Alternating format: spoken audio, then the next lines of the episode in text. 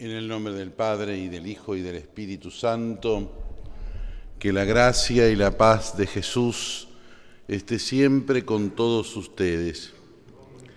Al celebrar la misa en esta fiesta de San Bartolomé, pedimos a Dios que perdone nuestra condición de pecadores. Tú que eres el camino que nos conduce al Padre, Señor, ten piedad. Tú que eres la vida que se nos da en abundancia, Cristo, ten piedad. Tú que eres la verdad que nos hace libres, Señor, ten piedad. Dios Todopoderoso, tenga misericordia de nosotros, perdone nuestros pecados y nos lleve a la vida eterna. Gloria a Dios en el cielo y en la tierra, paz a los hombres que ama el Señor. Por tu inmensa gloria te alabamos, te bendecimos, te adoramos, te glorificamos.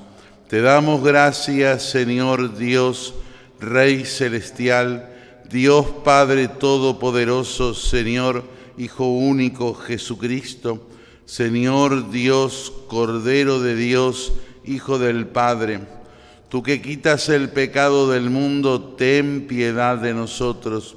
Tú que quitas el pecado del mundo, atiende nuestra súplica.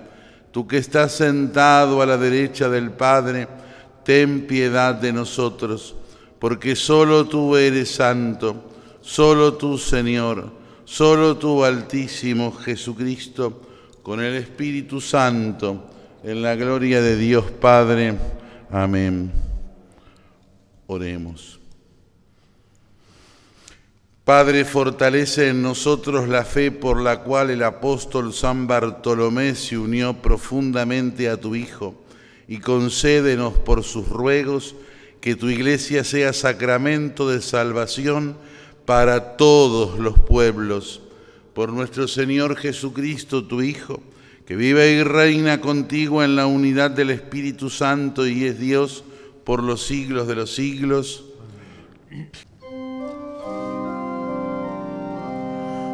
Aleluya, aleluya, aleluya,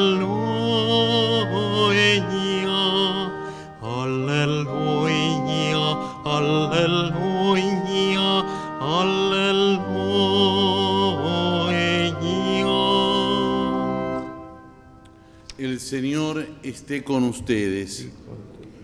Lectura del Santo Evangelio según San Juan. Felipe encontró a Natanael y le dijo, hemos hallado aquel de quien se habla en la ley de Moisés y en los profetas. Es Jesús de Nazaret, el hijo de José. Natanael le preguntó, ¿acaso puede salir algo bueno de Nazaret? Ven y verás, le dijo Felipe. Al ver llegar a Natanael, Jesús le dijo, Este es un verdadero israelita, un hombre sin doblez. ¿De dónde me conoces? le preguntó Natanael. Jesús le respondió, yo te vi antes que Felipe te llamara, cuando estabas debajo de la higuera. Natanael le respondió, Maestro, tú eres el Hijo de Dios, tú eres el Rey de Israel. Jesús continuó, porque te dije, te vi debajo de la higuera, ¿crees? Verás cosas más grandes todavía. Y agregó, les aseguro que verán el cielo abierto y a los ángeles de Dios subir y bajar sobre el Hijo del Hombre. Palabra del Señor.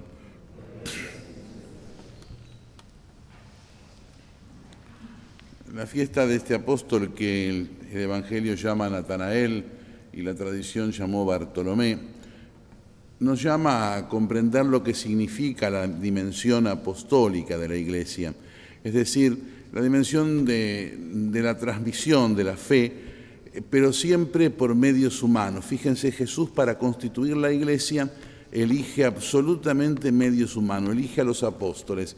Eh, los, padres, los, después los escrituristas, eh, no se ponen de acuerdo en decir qué significa este bajo de la higuera, pero ciertamente que significa una etapa, una circunstancia, una realidad, por buena o por mala, por positiva, por negativa, de la vida de este Natanael, al cual Jesús elige, al cual Jesús lo llama. Esa elección que tiene en este acto mismo que acabamos de escuchar algo de sobrenatural, porque está la visión de Cristo que lo ve debajo de la higuera y que no era en ese momento, que había sido antes de la llamada, antes del encuentro con Felipe. Eh, esa dimensión sobrenatural, sin embargo, no quita lo humano, porque hay dos realidades humanas que marca claramente el texto. Primera de todas es la realidad humana de decir que era un verdadero israelita, es decir, que era un hombre sin doblez. Y enseguida, y enseguida ese piso, ese hecho que insisto, no sabemos cuál es su significado definitivo, estar debajo de la higuera. ¿Por qué? ¿Y por qué esto? ¿Por qué esto humano, esta, esta situación de Natanael, esta llamada divina? Porque eh, la misión de Cristo, la misión de la revelación que Dios, la misión de la asociación de Dios con los hombres significa eso, la unión de lo divino con lo humano. Y parte de la realidad central del gesto mismo, de la realidad suprema de la encarnación, Dios se hace hombre para que el hombre se haga Dios. Y aquello que el hombre quería por medio de la soberbia en el momento descrito en el pecado simbólico de Adán y Eva, cuando pretende ser como Dios y comer ese fruto prohibido, se consigue ahora en el árbol de la, en el árbol de la cruz por la redención de Jesucristo y por la encarnación de Cristo, o sea, el Verbo divino, Dios en sí mismo, que se hace humano. Pero esa encarnación del Verbo, y es lo que marca cada vez que celebramos también una fiesta de los apóstoles y esta de San Bartolomé en particular, no queda limitado a Jesucristo, queda abierto a los apóstoles, pero queda abierto también a todos nosotros. Cada uno de nosotros somos llamados a unir lo humano y lo divino en nuestra propia realidad en esa realidad nuestra que tiene de humano y tiene de divino, tiene de humano lo que nosotros aportamos y tiene de divino lo que Dios por la gracia nos da. Y entre las dos realidades y en los tironeos que se van haciendo y en los errores que se van cometiendo de la aceptación y de la integración y de desintegración en nuestra propia realidad, vamos forjando nuestro propio camino de santidad. No hay santidad fuera, no hay realidad de la santidad fuera de la incorporación a nuestra dimensión humana, sino es una entelequia, seríamos como espiritistas, seríamos apartados de nosotros mismos. La santidad, o sea, la unión con Dios, la conseguimos desde nuestra realidad, por buena y por mala. Es decir, a veces con el ejercicio espontáneo y otras veces con con el costar de ir encontrando el camino y de ir buscando en la misericordia de Dios el aporte sobrenatural para ir cambiando nosotros mismos y llegando a aquello que Jesús nos propone. Los apóstoles son humanos y en esos humanos Jesús funda la iglesia que es humano y divina. Oremos. Hemos recibido, Padre, el principio de la salvación eterna en la fiesta del apóstol San Bartolomé, te pedimos que esta comunión sea nuestro auxilio en la vida presente y garantía de la vida futura. Por Jesucristo nuestro Señor. El Señor esté con ustedes.